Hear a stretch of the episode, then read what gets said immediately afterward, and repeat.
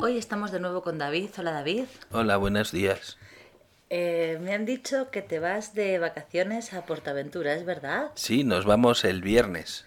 Y em, cuéntame, ¿es la primera vez que vas? No, que va. Hace muchísimos años que estuve yendo con mis amigos, pero ahora últimamente hace unos años que no voy. ¿Y vais a quedaros en el parque? O, bueno, primero cuéntanos, ¿qué es Portaventura? Portaventura es un parque temático. Es un sitio donde además de haber muchas atracciones como había antes en los parques de atracciones, hay otras muchas actividades que puedes hacer y además el sitio está inspirado en diferentes áreas y Como por ejemplo... como por ejemplo la Polinesia o el Far West o China. México, ¿no? México sí, también México tiene y ahora han abierto una zona nueva de Barrio Sésamo.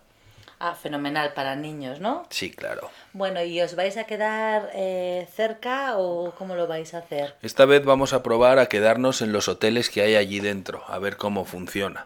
Ah, muy bien, porque hasta ahora ibais simplemente a pasar el día y luego volvíais. Sí, lo que pasa que es primero es una paliza, porque tienes que llegar pronto, tienes que hacer cola para entrar y luego volver cuando llevas todo el día allí es muy cansado.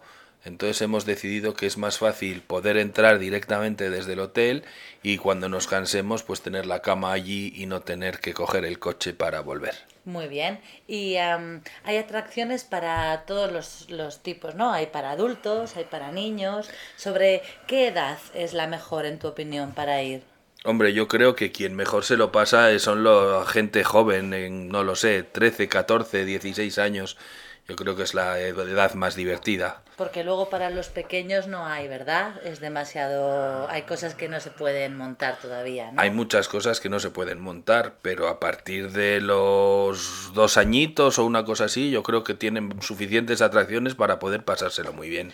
Muy bien, y ahora en verano además también están abiertas las atracciones de agua, ¿no? Claro, yo creo que es parte de lo de la diversión, que hay muchas atracciones para poder mojarte y refrescarte y que son muy divertidas también. Muy bien, pues que lo pases fenomenal, ya nos contarás. Muchísimas gracias. Hasta luego. Hasta luego.